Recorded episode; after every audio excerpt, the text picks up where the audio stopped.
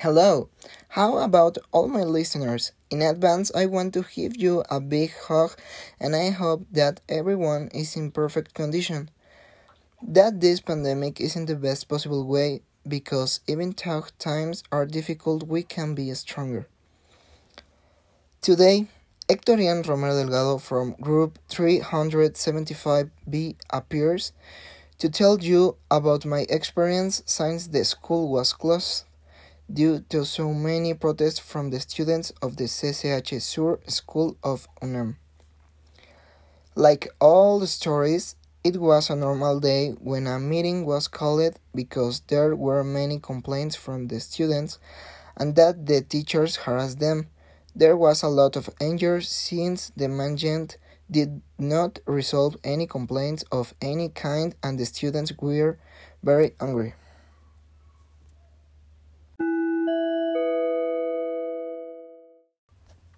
The first assembly was held in which they voted for an indefinite strike.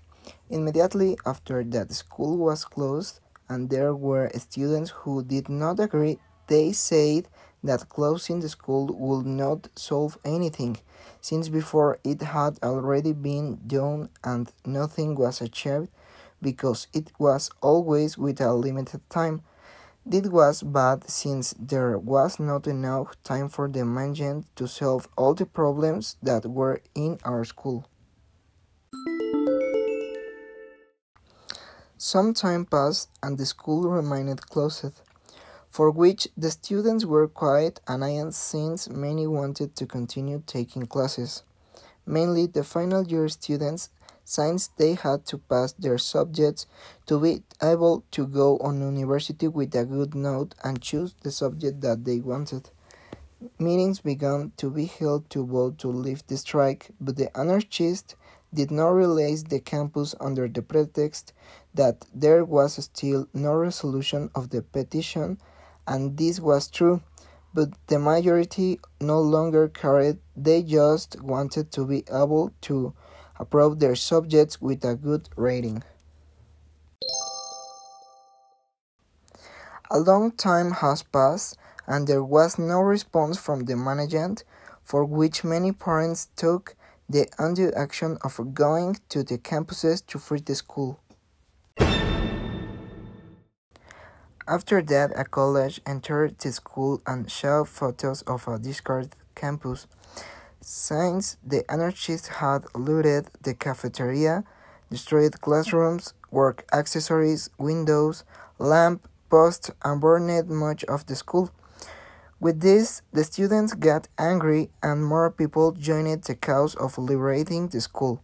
So the anarchists were, were left with nothing but to ignore what happened on the school and ignore from the damage done within the campus.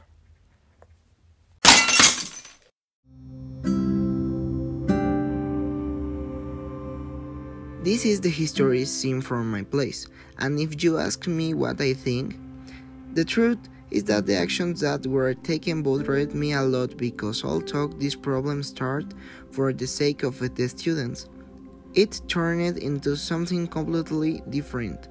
Everyone began to look out for their interest, no one really cared about the main issue, which was the abuse of the authority in the school.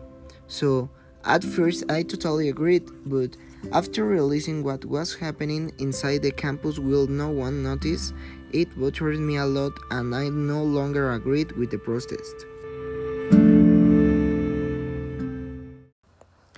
But unfortunately, the school is deliberately destroyed and just beginning a pandemic that to this day we do not see an end date. This is the story of how it was that they closed the school and handed it over when we were in a pandemic ends. For now, we can only wait for this to end and be able to see each other again. I say goodbye and thanks for listening.